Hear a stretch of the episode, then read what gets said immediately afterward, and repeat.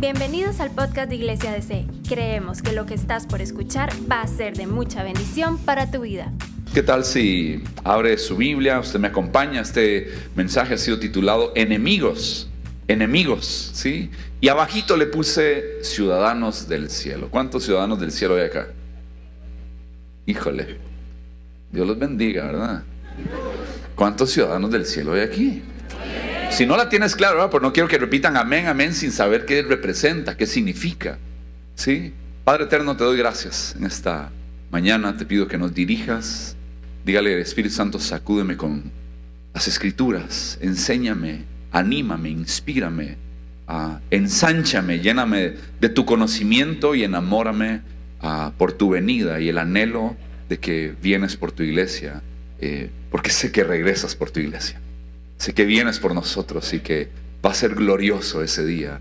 Que hoy podamos dirigirnos en una gran meta como iglesia y es eh, inflamar este corazón por un anhelo que no teníamos antes de hoy. Te lo pido, Espíritu Santo, guíanos, bendigo a todos los que están acá, todos los que están en casa o en otros países. Quiero bendecirlos, Señor, y te pido que tu Espíritu Santo se derrame sobre nuestras vidas y traiga un consuelo y una esperanza que no estaba antes de hoy. Cristo Jesús. Amén y amén. Filipenses 3, versos 17 y 21, dice lo siguiente.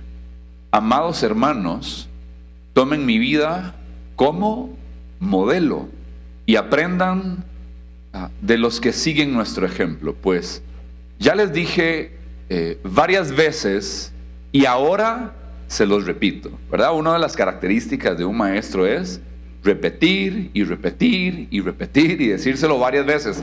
Eh, eh, alguna gente se molesta cuando uno repite algo, pues ya me lo dijo, ya me lo dijo. Es que el ser humano tiene la capacidad de olvidar. ¿sí? Tenemos la capacidad de olvidar muchas cosas y, y tenemos que estar recordando. Pero vean lo que dice Pablo en esta ocasión. Esta es la carta del gozo. Pero curiosamente, ahorita Pablo dice que está llorando, dice, y ahora se lo repito de nuevo, pero con lágrimas en los ojos.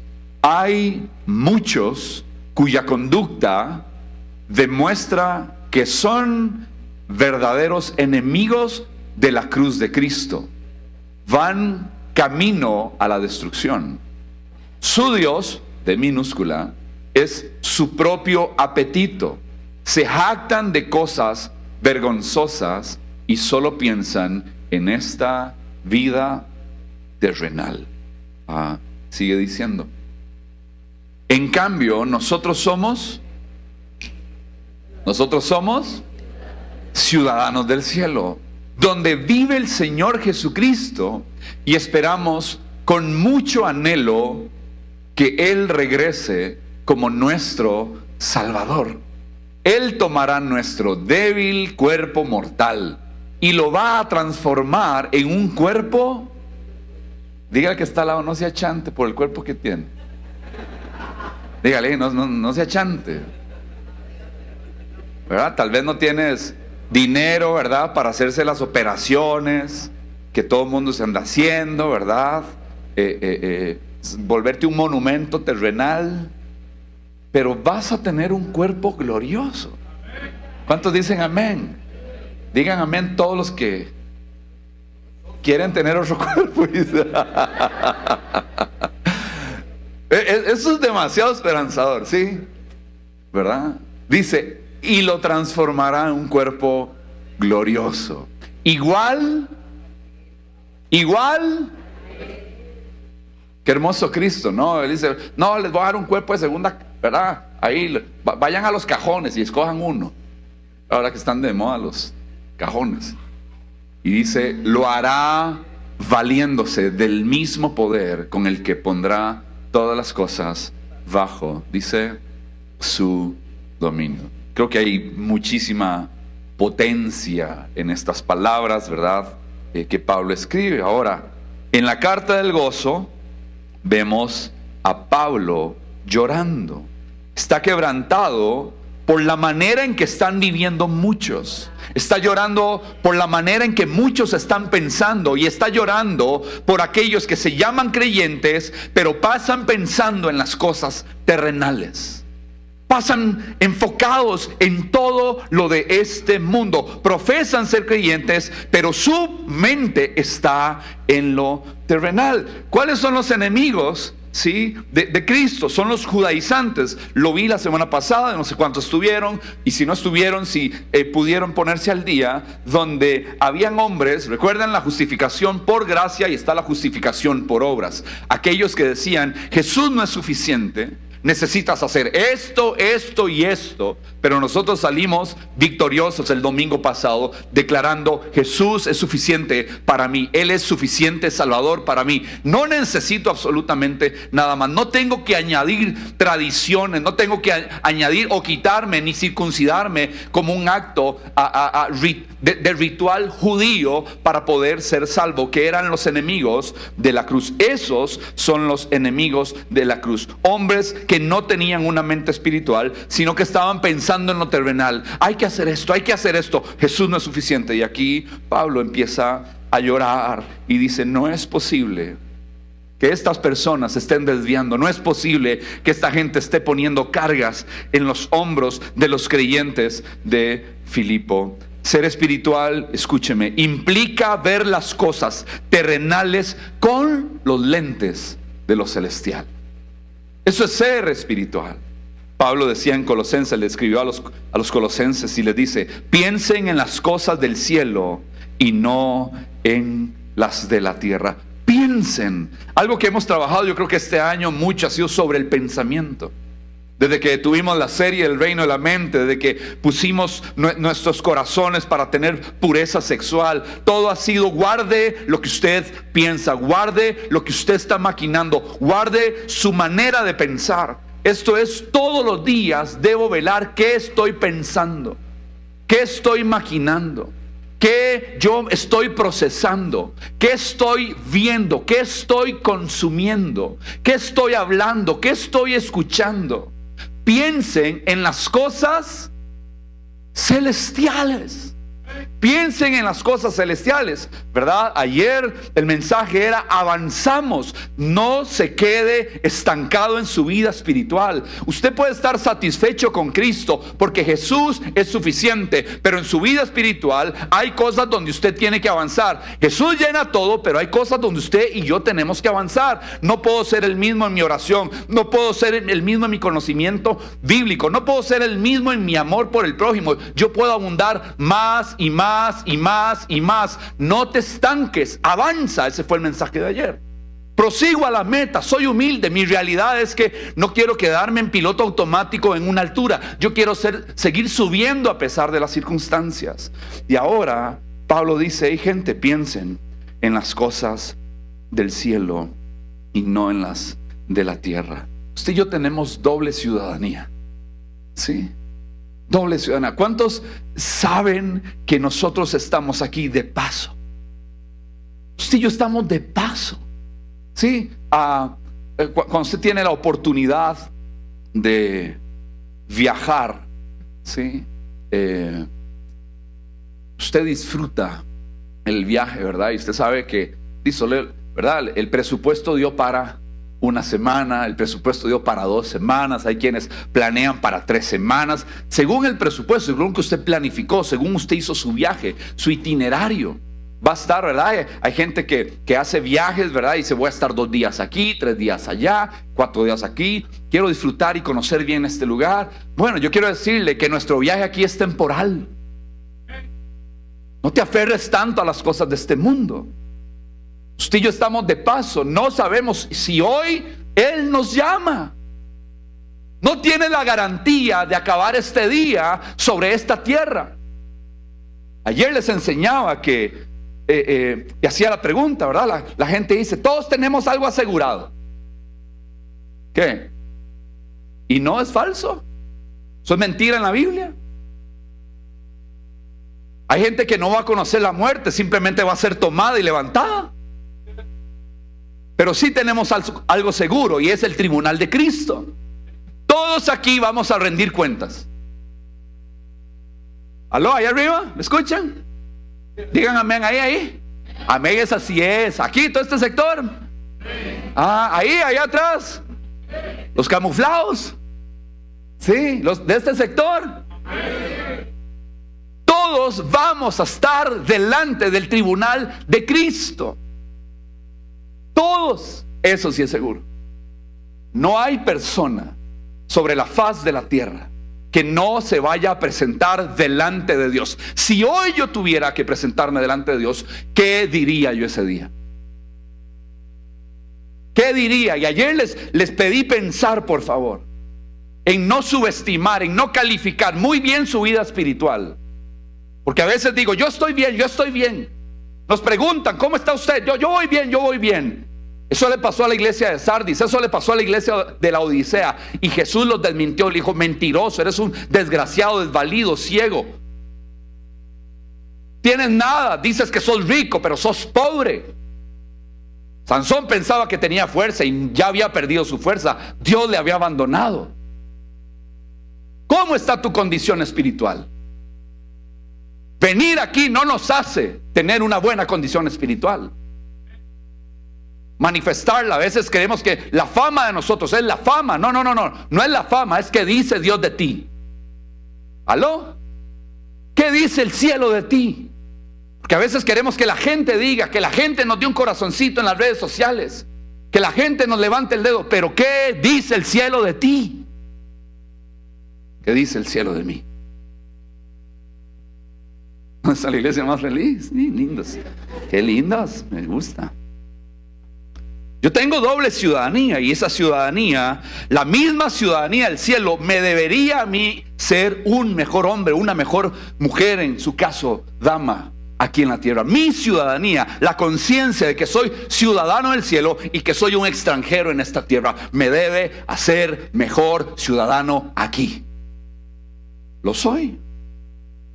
Tus decisiones las haces sobre bases cuyos valores son eternos y no seguimos la corriente del mundo. Hay dos ejemplos. Está Lot, yo no sé si recuerdan, el sobrino de ah, Abraham. ¿sí? Abraham lo pone a escoger cuál tierra él quería. Escoja, le dice, escoja. Y Lot se fue, ¿verdad? Por el deseo de los ojos. Por la tierra más rica. Y, ¿Verdad? Él dijo, esto es lo mejor, esto es lo mejor. Y se, se le fue arriba decidió por lo que su corazón y los... Recuerden que hay deseos de los ojos. ¿Cómo terminó Lot? Lot terminó sin nada. Poquito a poquito fue acercando sus tiendas de campaña a Sodoma y Gomorra. Moisés, Hebreos 11. ¿Cómo decide? Decide basado en los valores eternos. Lean conmigo. Fue por la fe que Moisés, cuando ya fue, ya fue adulto, rehusó llamarse hijo de la hija del faraón. Prefirió ser maltratado con el pueblo de Dios a disfrutar ¿Cómo son los placeres? ¿De quién? Del pecado. Consideró que era mejor sufrir. Eh, y, y pesó, escúcheme, pesó en balanza. ¿Qué es mejor? ¿Qué será mejor? Dijo el gringo. ¿Qué será mejor?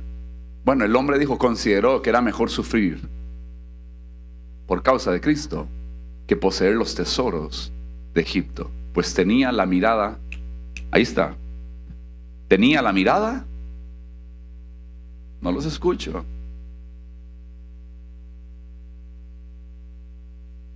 ¿Dónde está tu mirada? ¿Dónde está tu mirada? ¿Qué estás viendo? ¿Qué estás visualizando? Marcos 8:36 dice, ¿y qué beneficio obtienes si ganas al mundo entero, pero pierdes tu propia alma? Entonces por eso Pablo dice, nosotros somos ciudadanos del cielo. Pensamos como ciudadanos del cielo. Esa es mi conducta, ¿verdad? Lo que me rige. Y hoy voy a hablarle de las características de un ciudadano del cielo. Cinco características. Número uno. El ciudadano del cielo está registrado en el libro de la vida. ¿Está tu nombre en el libro de la vida? ¿Está escrito tu nombre en el libro de la vida? ¿Hay seguridad en tu espíritu que tu nombre está en el libro de la vida? Si alguien hoy tiene una duda, hoy yo quiero que salga con seguridad porque este mensaje es para la iglesia y es para aquellos que hoy se acercan y Dios dice, hey, te cité este domingo, 9 de octubre del 2022, para encontrarme con vos quiero transformarte. Si te has apartado, reconciliarte.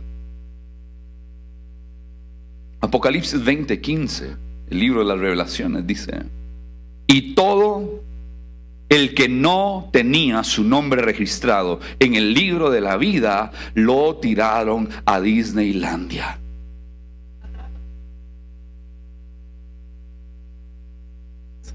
Vaya ahí a Santorini. ¿A dónde? Al lago de fuego.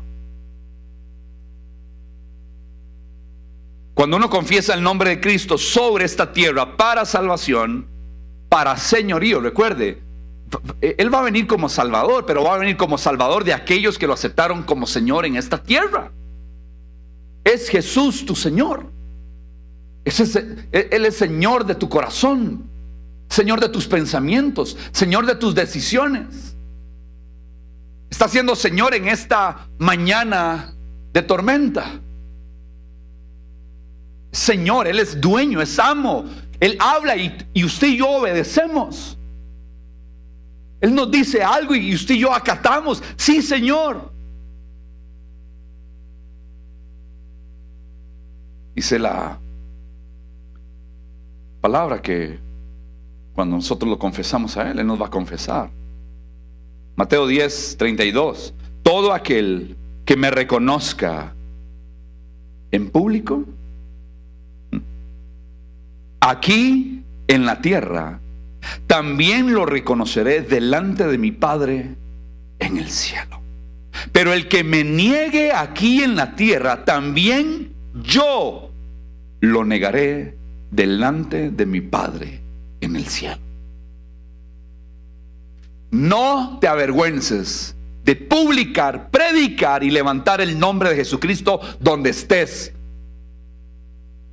No te avergüences de decir, yo amo al Señor, le entregué mi vida al Señor, no soy el mismo, y no importa si tu familia se burla, tus amigos se burlan, no te invitan a esto o aquello, no te importe, si no te avergüenzas aquí en la tierra, Él va a decir tu nombre delante del Padre y va a decir, Él es mi hijo, Él es mi hija, sufrió, padeció, pero aquí está tu recompensa por ser valiente y nunca negarme delante de los hombres.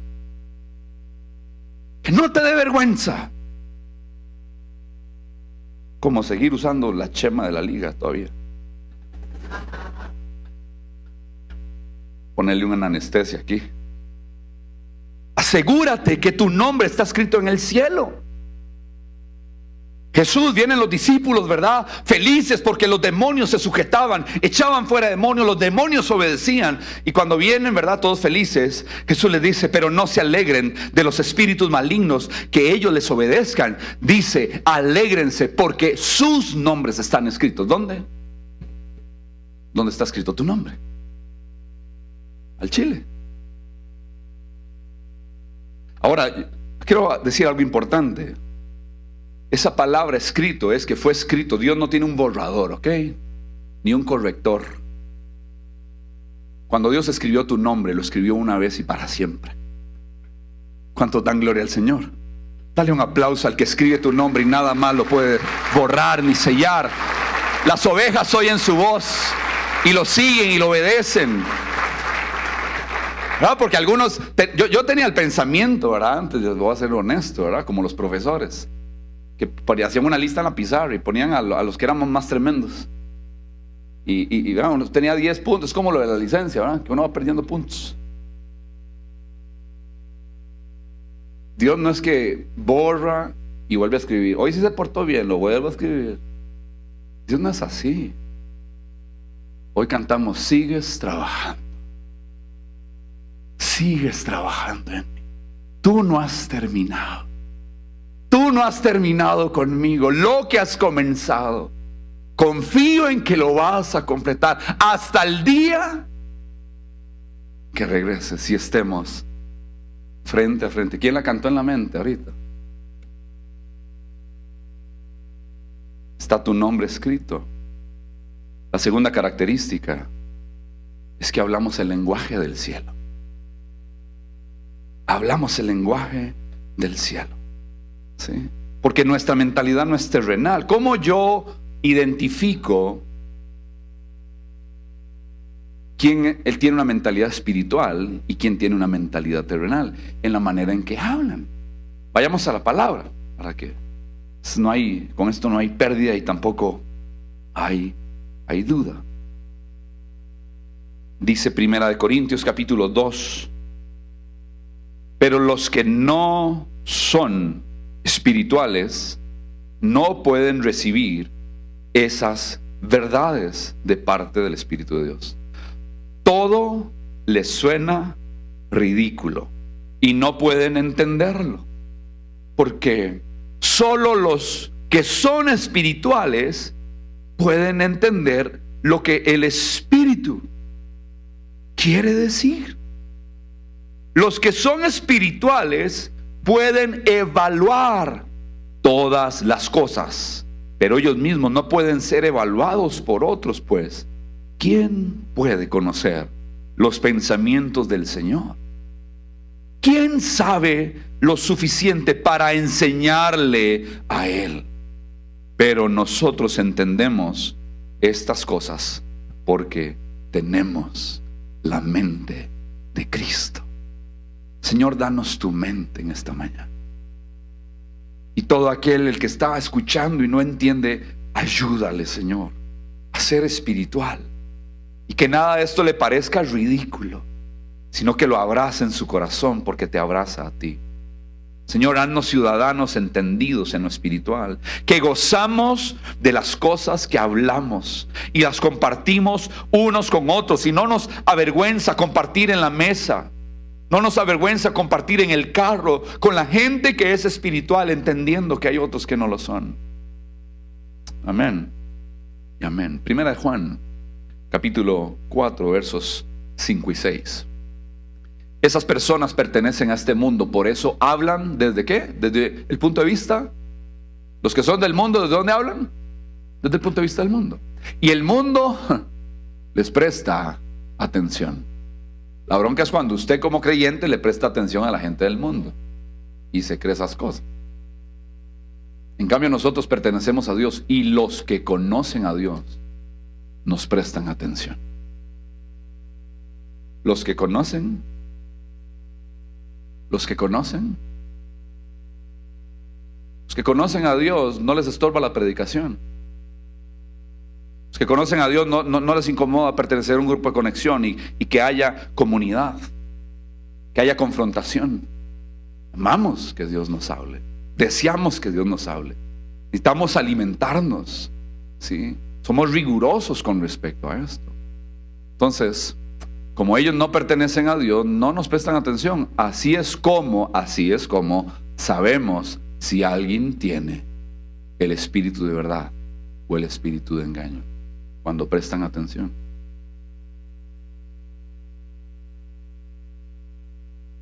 Póngame atención.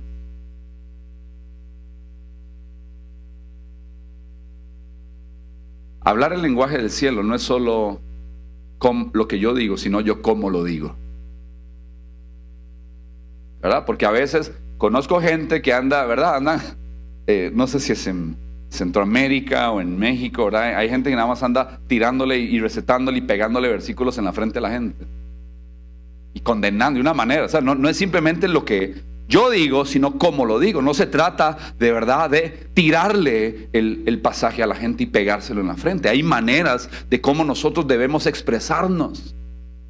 Y el pasaje que sigue eh, nos ilustra un poquito acerca, acerca de esto. Quiero que, me acompañe para que vea el espíritu en, el cual nosotros debemos eh, glorificar a Dios. Dice, vivan sabiamente entre los que no creen en Cristo. ¿Cuántos tenemos amigos que no creen en Dios? Amistades que no creen. No, no es malo ser amigo de gente que no cree en Dios. Al contrario, estamos ahí para hacer luz para ellos. Dice, dice, y aprovechen cómo?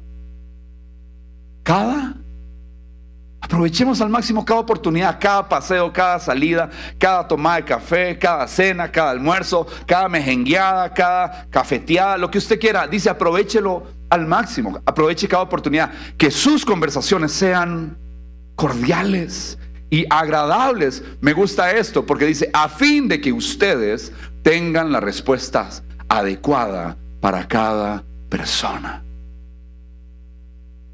Ah yo le pido a Dios que en mi trabajo eh, Dios me dé las respuestas porque la gente anda en busca de respuestas. Y una de mis oraciones es, Señor, dame respuestas. Y mucho de lo que uno hace en el uno a uno, o cuando tiene un matrimonio al frente, o cuando viene alguien desesperado, el Señor, dame tu sabiduría, porque sinceramente podría decirles cualquier cosa y y, enfocarme en, nada más, de mi trabajo, ya me pagó, ¿verdad? Digo, a escucharlo ahí un rato. No, no, hay una urgencia de, poner y aplicar los principios y la sabiduría que, que, se ensanche el conocimiento que Dios ha puesto en nosotros para poder depositarlo en la vida de la gente que viene desesperada. Hay gente desesperada, gente angustiada. Hay gente que se quiere pegar un tiro, hay gente que le quiere pegar al tiro a otra persona. Hay gente que no, que no te, que te soporta. Hay gente que no te aguanta. Hay gente a la cual le cae el mal, hay gente que te envidia. ¿Sabías eso? Hay gente que te hace la más aguada. Hay gente que te sonríe por, por, por delante y por detrás que te apuñalea habla feo, te ponen mal, te quiere avergonzar, cometen eh, homicidio moral. Entonces, cuando están estas personas y existen y andan buscando ayuda y andan desesperadas porque algo suceda, porque no quieren ser así, dicen, qué feo estoy siendo, qué son estos pensamientos, estoy batallando con esto. Y visitan gente como uno para que uno les ayude. Y la oración de nosotros es, Señor, que cada conversación sea cordial, sea agradable. Dame la sabiduría, Señor, para decir una respuesta adecuada que sea como bálsamo a ese corazón herido. Permíteme tener eh, eh, el ungüento en las palabras, palabras que no sean golpes. Y si es, eh, es tu palabra aplicada de una manera sabia, ¿verdad? No es recetándole, la Biblia es ese aire. No, no, no, no, no, no, no, no esta tarde, que el Señor nos ayude a que la perspectiva no esté enfocado en la pudrición, como me decía un paciente. Que puedan salir abrazándote, diciéndote gracias, voy con una nueva perspectiva, voy a empezar de nuevo. Porque aplicaste los principios y Dios te quiere usar con ese compañero de trabajo, con tu jefe, con tu mamá, con tu papá. Hay familias de ustedes que viven amargadas. Hay gente que usted sabe que usted tiene alrededor y viven amargados. ¿Por qué? Porque siguen aferrados a un pasado malo, feo. Pero en Cristo ¿qué hay? Sanidad. ¿Cuántos hemos sido sanos por el Señor? Entonces, si la sal impide la corrupción, póngale sal a su conversación. No empleen un lenguaje grosero ni ofensivo. Que todo lo que digan sea bueno y útil a fin de que sus palabras resulten de estímulo para quienes las oigan. Nuestro nombre está escrito en el libro de la vida. ¿Cuántos ciudadanos estamos acá? Ok, ya hay cuatro más para el cielo, Señor. Ahí están tus ciudadanos. Todos mañana migración celestial para sacar el pasaporte. ¿Sí? Hablamos el lenguaje del cielo. Nuestras palabras edifican, son las adecuadas, estimulan a seguir adelante. Número tres, obedecemos las leyes del cielo. ¿Sí? Entonces, imagínense una colonia romana a 1312 kilómetros, obedeciendo y comportándose. Es como las Islas Británicas, es como eh, lo que hacían los reyes, que iban y conquistaban territorios y ponían allí, ¿verdad?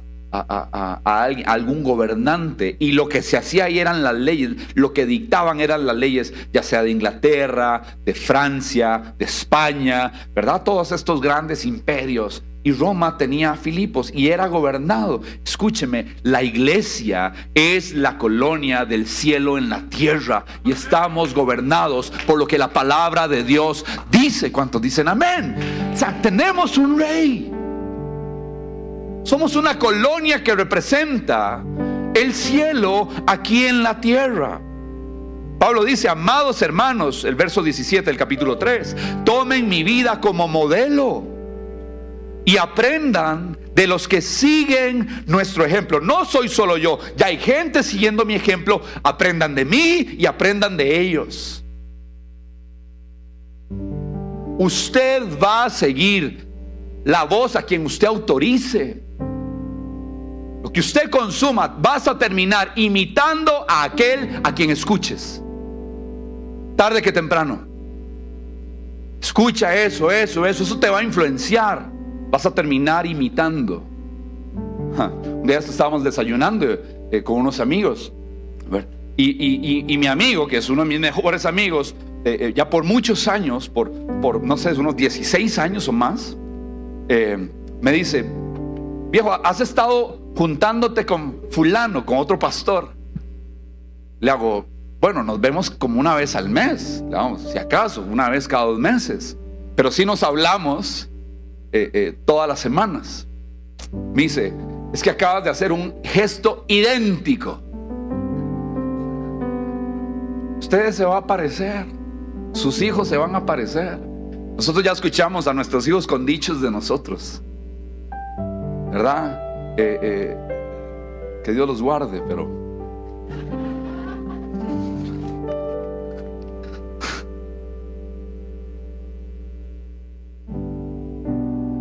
aprendan. ¿Cuánto les gusta aprender algo nuevo? tengo un espíritu enseñable. Yo, yo estoy procurando enseñarles aquí. Pablo era alguien que se enfocaba en los demás y en 2 Corintios 5:14 dice, sea, dice, sea de una forma u otra. Vea esto, el amor de Cristo nos controla. Sea de una forma u otra, el amor de Cristo me controla. Pero algunos yo veo que los controlan las pasiones de este mundo a otros los controla el dinero, a otros los controla eh, los ídolos que tienen en el corazón, a otros los controla este mundo, a otros los controla el dinero, a otros los controla la fama, a otros los, los controlan los influencers, a otros... ¿Qué te controla? Pablo está claro, decía, a nosotros nos controla el amor de Cristo, ya que creemos, pensamiento, creencias, que Cristo murió por todos ¿Por qué el amor controla a Pablo y a, sus secuaces?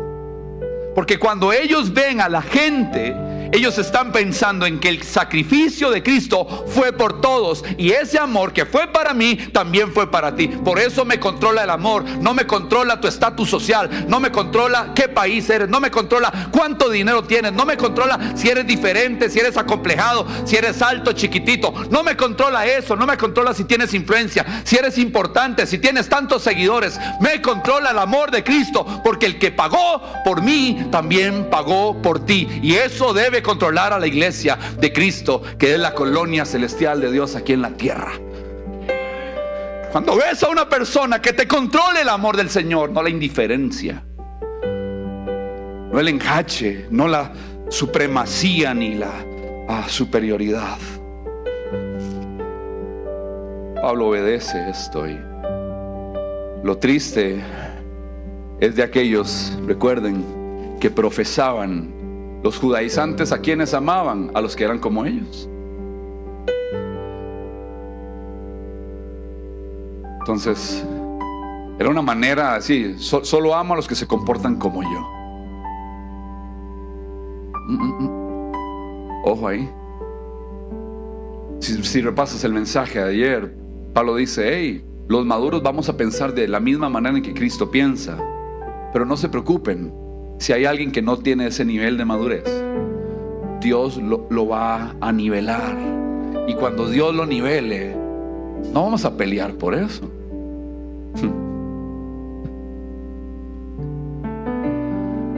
Lo molesto es que algunos profesan ser ciudadanos del cielo, pero viven una vida pensando en lo terrenal. Su vida manifiesta otras cosas. La otra característica, la número cuatro, es que estamos apegados y somos leales a la causa del cielo. ¿Y cuál es la causa del cielo? Tiene que ver con la cruz de Jesús, tiene que ver con el corazón del Evangelio. Todos, por favor, cierren los ojos solo unos segundos y procuren llevar su pensamiento e imaginación al momento en que Apocalipsis describe la adoración celestial. Ahí vamos a estar todos. Mientras usted cierra los ojos, voy a narrar Apocalipsis 5 del 8 al 9. Y cuando tomó el rollo, está hablando de Jesús, los cuatro seres vivientes y los 24 ancianos se postraron delante del Cordero. Cada uno tenía un arpa y llevaba copas de oro llenas de incienso, que son las oraciones del pueblo de Dios. Y cantaban un nuevo canto con las siguientes palabras. Tú eres digno de tomar el rollo y de romper los sellos. Es el canto. Y dice, y abrirlo, pues tú fuiste sacrificado. Y tu sangre pagó el rescate para Dios de gente de todo pueblo, todo pueblo, toda tribu, toda lengua y toda nación. El ciudadano Abran los ojos para que no se me duerman. El ciudadano, algunos aprovecharon ahí. Un power nap, ¿verdad? El ciudadano, la característica del ciudadano del cielo es que es leal a la causa del cielo. Si se va a glorificar el sacrificio de Cristo en la eternidad, aquí en la tierra nosotros glorificamos el sacrificio del Señor. ¿Por qué? Porque la prueba de amor de Dios para nosotros es que Él mostró, dice Romanos 5.8, el gran amor que nos tiene al enviar a Cristo a morir por nosotros, aunque todavía éramos pecadores. Entonces la cruz condena. La cruz condena lo que el mundo aprecia. Y la cruz va a juzgar a la humanidad y juzga a la humanidad y nos da el veredicto final. ¿Cuál fue el veredicto final de la cruz? Dice ahí, culpable. ¿Y sobre quién cayó esa culpa? Sobre Cristo. ¿Y cómo quedó usted? ¿Y cómo quedé yo? ¿Cuántos inocentes estamos aquí por el sacrificio de Cristo?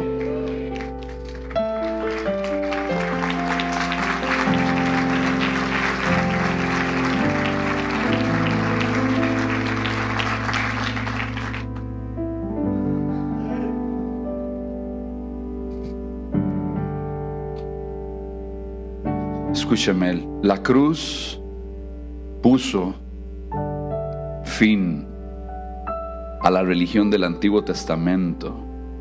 Ahora el camino está abierto. Hebreos 10, 19, 25. Así que, amada iglesia de C, podemos entrar. ¿Con qué? Con valentía. ¿A dónde? En el lugar santísimo. No podemos hacer todo el estudio, pero ese era el lugar prohibido. Solo podía entrar el sacerdote una vez al año a presentar sacrificios, ¿verdad? Es solo una vez, pero no podemos hacerlo. Dice, pero ahora con valentía, usted y yo podemos cerrar los ojos, levantar la mano. Cerramos los ojos no por algo místico, simplemente es por no perder la concentración, ¿verdad? Y no distraernos. No es que hay algo ahí súper especial. Pero podemos entrar en ese lugar por causa de la sangre de Cristo. Por su muerte Jesús abrió un nuevo camino, un camino que da vida. A través de la cortina al lugar santísimo, ya que tenemos un gran sumo sacerdote que gobierna la casa de Dios. Entremos directamente a la presencia de Dios. ¿Cómo vamos a entrar? Directamente.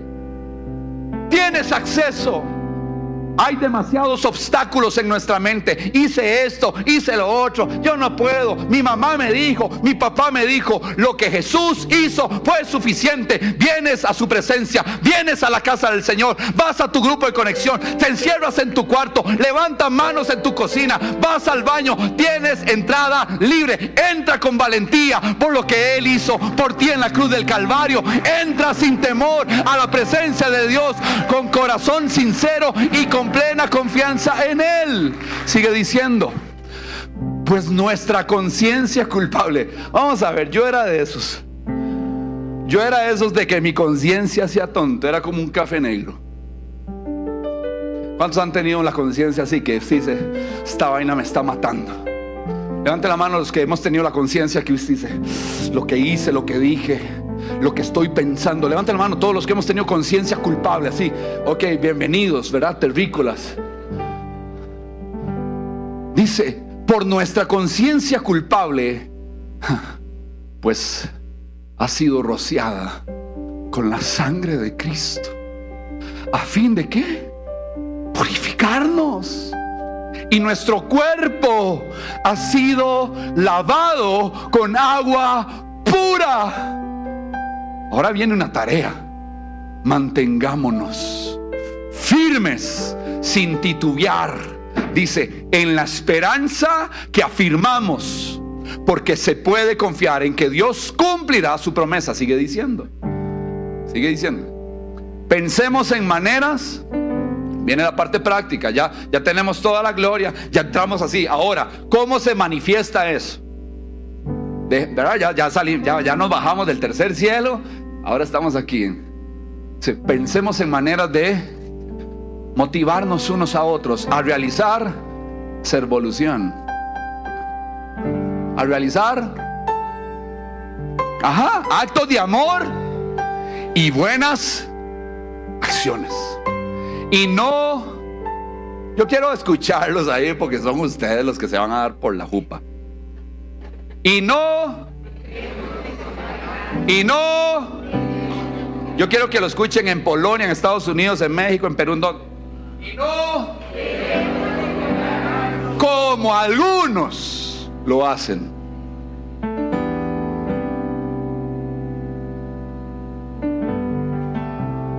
Como algunos. Yo sé que ninguno de aquí. Por fe. Yo hablo las cosas por fe. Si no, animémonos Dice, que el pastor los anime. ¿Quiénes? Unos a otros.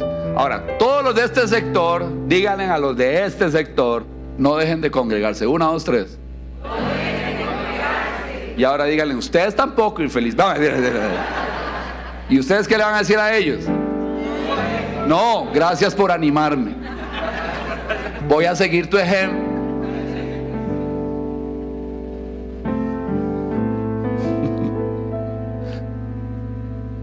¿Saben por qué hay que animarnos a congregarnos?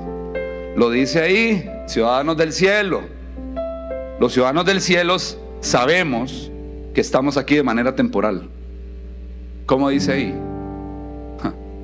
Sobre todo ahora, que el día, que el día, que el día de su regreso se acerca. Dele un aplauso al Señor. Él viene por su iglesia. Aleluya. Dele un aplauso allá en casa también.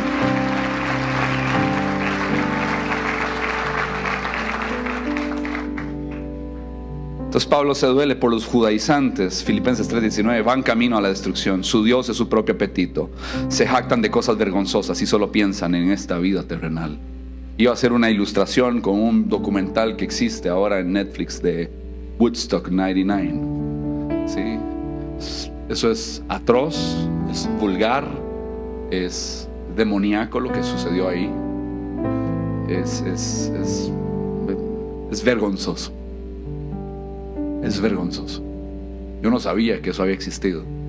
Mi hermano me dice, trata de analizar esto, la conducta, la música, la época, lo que estaba sucediendo en el ambiente, cómo artistas controlan las masas con el movimiento de sus manos. Parecían olas, 250 mil personas, mientras a mujeres las violaban, las ultrajaban, se drogaban, se bañaban en excremento. Atroz. Hay cosas que dan vergüenza en secreto y ellos hacían en público lo que da vergüenza. Eso es lo que hace la mente. E, el pecado te estupidiza, te vuelve como un animal. Los ciudadanos del cielo no estamos influenciados por este mundo ni su música ni sus placeres, ni sus pensamientos. Pablo dice, van camino a destrucción y está hablando incluso de religiosos. Está hablando de los religiosos, van camino a la destrucción. Su Dios es su propio apetito. Tengo hambre de lo que yo pienso. Tengo hambre. Escúcheme. Hay gente, vea, ayer, ayer, con el permiso de mi esposa, ella sabe que cada cosa que nos pasa, yo vengo y la venteo aquí. Ayer tuvimos un episodio muy bonito, muy en realidad fue vacilón. Porque hay gente que prefiere tener la razón que aceptar la verdad. Y esa es la lucha del ser humano. ayer estábamos cocinando, estamos en la cocina, ¿verdad? Entonces yo estoy haciéndome un pollito y estamos juntos cocinando, los carajillos están esperando que papá y mamá les cocinen. Entonces estamos ahí y de repente porque, bueno, estoy, en un programa ahí para ver si, si, si vamos controlando un poquito la salud física. Y entonces tengo que comer una cantidad de carne. Y mientras estoy cocinando le pregunto a mi esposa, amor, ah, cuando, la, carne cruda, ¿verdad? en este caso el pollo, ah, tiene pérdida de gramos cuando uno empieza a cocinar. Me dice, obvio. ¿Y sí? Mm. Entonces yo creo que mi pensamiento fue, entonces yo creo que tiene que pesar más aquí para la hora de que yo me la coma, me como lo que tengo que comerme, que dice la especialista que yo tengo que comerme.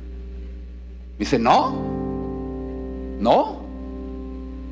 Le hago, ¿en serio? No, pues que no tiene sentido. No, entonces déjeme ya, ¿verdad? Entonces le manda el audio a la doctora que vino al, primer servicio. Vean, toda la predica no me habían puesto atención, ahora todo el mundo está así, ¿verdad? Yo, Ven, amor, lo, que Dios quiso hacer ayer. Y entonces, cuando yo estoy, Gaby está mandando el mensaje. Vea, Anita, es que aquí tenemos una duda. Tenemos una duda. Eh, pero Gaby, mientras cuando manda el mensaje, me dice: Mi amor, es que mi opinión no, usted no le basta, usted necesita escuchar otra opinión, ¿verdad? Y, yo me cruzo de brazos y le hago: Usted es igual. Jamás. No. Y le hago, acuérdese ayer. ¿Qué ayer? Le hago, acuérdese, acuérdese. ¿Cuántos le han tenido esas discusiones lindísimas en la cocina mientras los hijos están esperando que les demos hamburguesas? Y entonces, eh, eh, ¿verdad? Estamos hablando, es que no tiene sentido, no, es que usted esto y el otro. Y el día anterior, el día anterior, eh, fuimos a, a visitar unos amigos y mi esposa llevaba el pinto, ¿verdad? Eh, y vamos a ponerlo en una mesita. Y cuando está en la mesita, dice, vaya pregunte si puedo poner esto, le hago, pero tiene el trapito, póngalo, ¿verdad? Para la mesa, para el tema del calor, no sé qué. Y yo me fijo en cómo está la mesa y la, mesa está como jarro loco, ¿verdad? No, no, dele, dele, póngale el trapo abajo, nada más, ¿verdad? Me dice, no, pregúntele. Entonces yo me voy y le pregunto, hey, dice Gabriela, taca, taca, taca. Sí, esa no, dele, ahí no importa, ahí que use el trapito. Le hago lo que yo le dije. Lo que yo le dije, haga lo que yo le dije. Pero necesitabas escuchar dos opiniones, ¿verdad? Entonces, eso fue viernes, nos regresamos, ¿verdad? Back to the future, ¿verdad? Entonces volvemos ayer. Mientras estamos hablando, está todo nice, ahí momento de tensión, ahí no sé qué, y empezamos a vacilar. Yo, yo ya no quiero discutir feo con mi esposa, ¿verdad? Yo no sé si ella quiere opinar, le dan el micrófono, porque si no está ahora, ahora va a ser una bronca. ¿Alguien me quiere invitar a almorzar hoy? Tengo tres chiquitos. Sale más barato vestirlos que alimentarlos. Entonces, cuando estamos ahí, responde la doctora. Y la respuesta fue, sí, Gaby. Si tienen que comer 150 gramos, entonces que pese en crudo 160. Y una sonrisa en mí surgió de repente, ¿sabes? Porque no solo era la verdad, sino que ahí yo ya tenía las dos, la verdad y la razón. y entonces ya, ya ahí cocinando, ¿ah? entonces la agarro y le empiezo a dar besos, ¿verdad? Y todos los carajillos así viendo la escena, ¿verdad? Le digo, mi amor, pero fue, fue no fue una tensión fea, ¿verdad? A veces hay discusiones. Usted dice, que qué, fuerte fue esto, lo de ayer no fue tan fuerte. Pero uno tiene que, vean, no peleen por tener la razón, busquen la verdad. Busca la verdad. A veces peleamos, ¿verdad? Hay movimientos que están, no tenemos la razón. No, no me interesa. ¿Y quién es la verdad? Jesús es la verdad. Él dijo, yo soy el camino, yo soy la verdad y yo soy la vida. Nadie viene al Padre si no es a través de mí. Yo soy la verdad. ¿Cuántos aman que Jesús sea la verdad? comimos delicioso. Cuidado con ir detrás de una destrucción ni detrás de tus apetitos. Yo voy a pedir al equipo de alabanza que pase. Porque la última característica de un ciudadano del cielo es que está esperando que el Señor regrese. La pregunta aquí es, ¿a quién estás esperando? Estás esperando que el Señor venga y venga en las nubes y se pose y llame a su iglesia. Estás esperando que Él venga por ti y que venga por mí. Ah.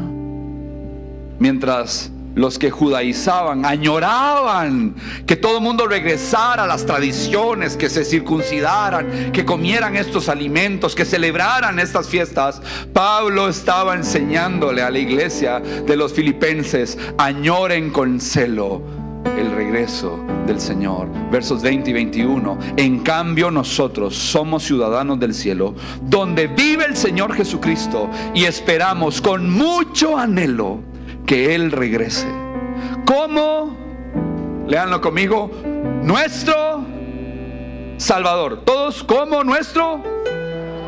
Él tomará nuestro débil cuerpo mortal y lo transformará en un cuerpo glorioso. ¿Cómo te vas a ver? ¿Cómo te vas a ver? Día que está, te vas a ver glorioso te vas a ver divina. ¿Verdad? Dirían las hermanas. Igual al de Él. ¿Cuál es tu esperanza? Los que tienen una mentalidad espiritual están esperando que Él venga. ¿Qué me fortalece hoy en medio de las pruebas?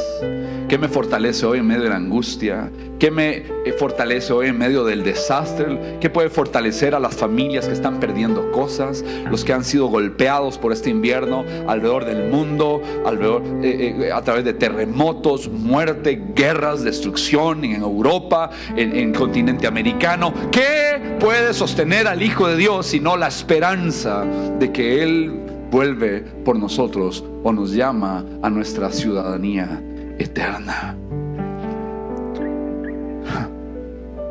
Hay siervos que piensan lo siguiente, mi amo no regresará por un tiempo. Y comienzan a golpearse los unos a los otros, a parrandear y a emborracharse. Son palabras de Jesús. El amo regresará inesperadamente y sin previo aviso, dice Jesús cortará al siervo en pedazos y lo expulsará junto con los infieles.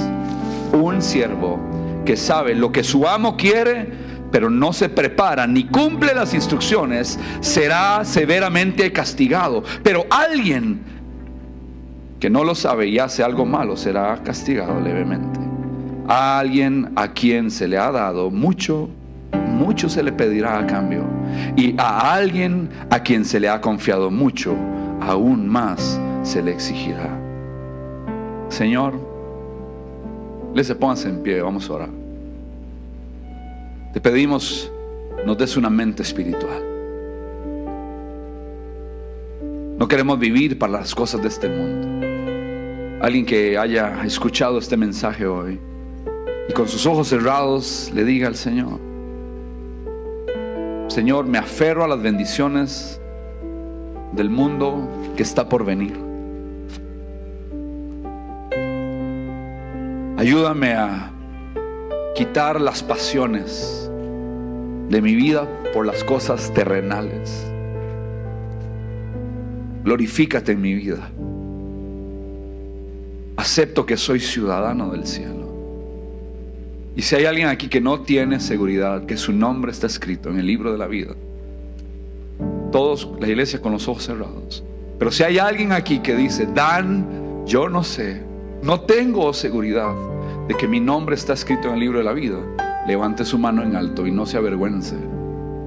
No tenga pena. ¿Hay alguien? Dios te bendiga. ¿Hay alguien más? ¿Hay alguien más? Veo tu mano, Dios te bendiga. ¿Hay alguien más? Veo tu mano, veo tu mano. ¿Hay alguien más? Veo tu mano. ¿Alguien más? Veo tu mano. Manténgala en alto, no se avergüence.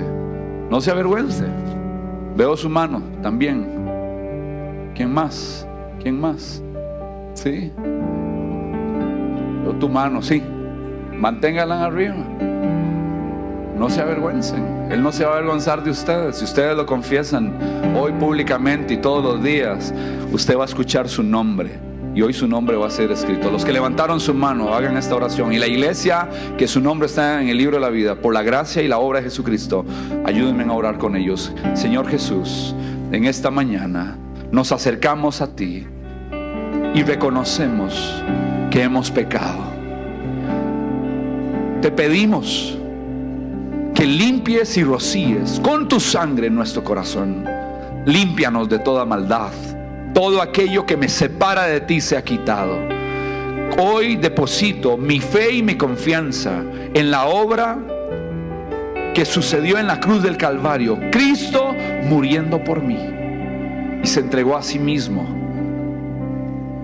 como culpable para dejarme a mí hoy inocente.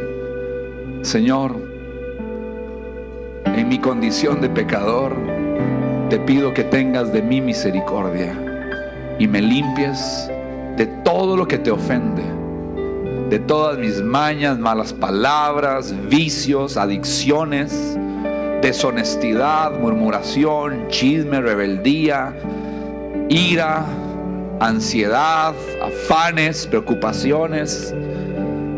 Límpiame. Y te pido que escribas mi nombre una vez y para siempre en el libro de la vida. Hoy entro en tu reino. Hoy entro en tu reino y me convierto en ciudadano del cielo. Para gloria de tu nombre y por la eternidad me voy a gozar con todos los santos. Permítenos como iglesia asombrarnos, Señor.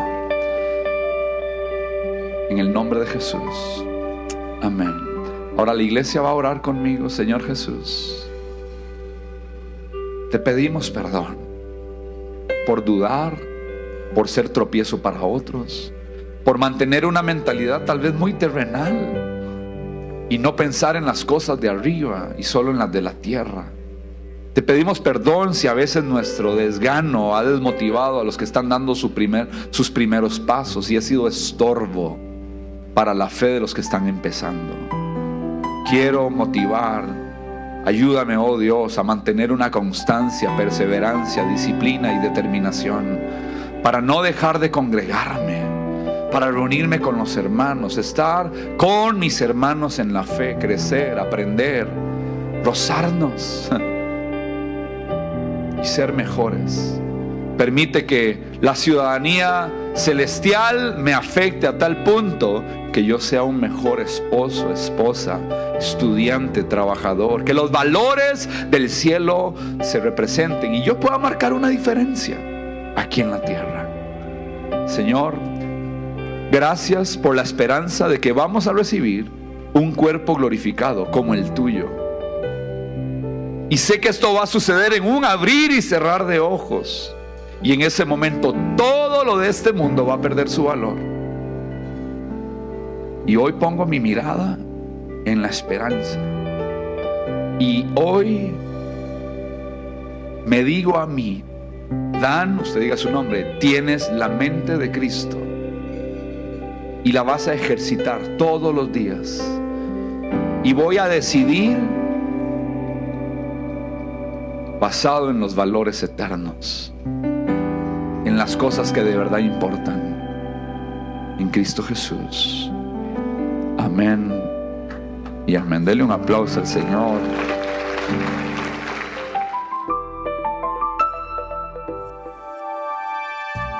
Gracias por escucharnos. No olvides compartir este mensaje. Para más contenido e información sobre Iglesia DC, puedes visitar nuestro sitio web iglesiadc.com.